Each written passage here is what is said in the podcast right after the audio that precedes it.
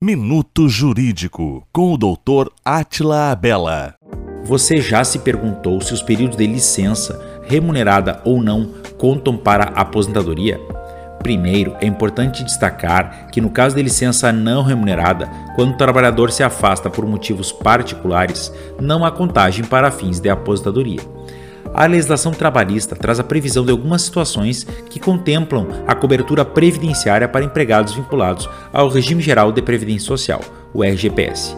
Algumas das situações permitidas por lei e que contam para a cobertura previdenciária são licença médica, licença casamento, licença luto, licença paternidade, licença maternidade e a licença para serviço militar obrigatório. Caso tenha alguma dúvida sobre planejamento previdenciário, não deixe de procurar um advogado ou uma advogada de sua confiança. Minuto Jurídico com o Dr. Atila Abela.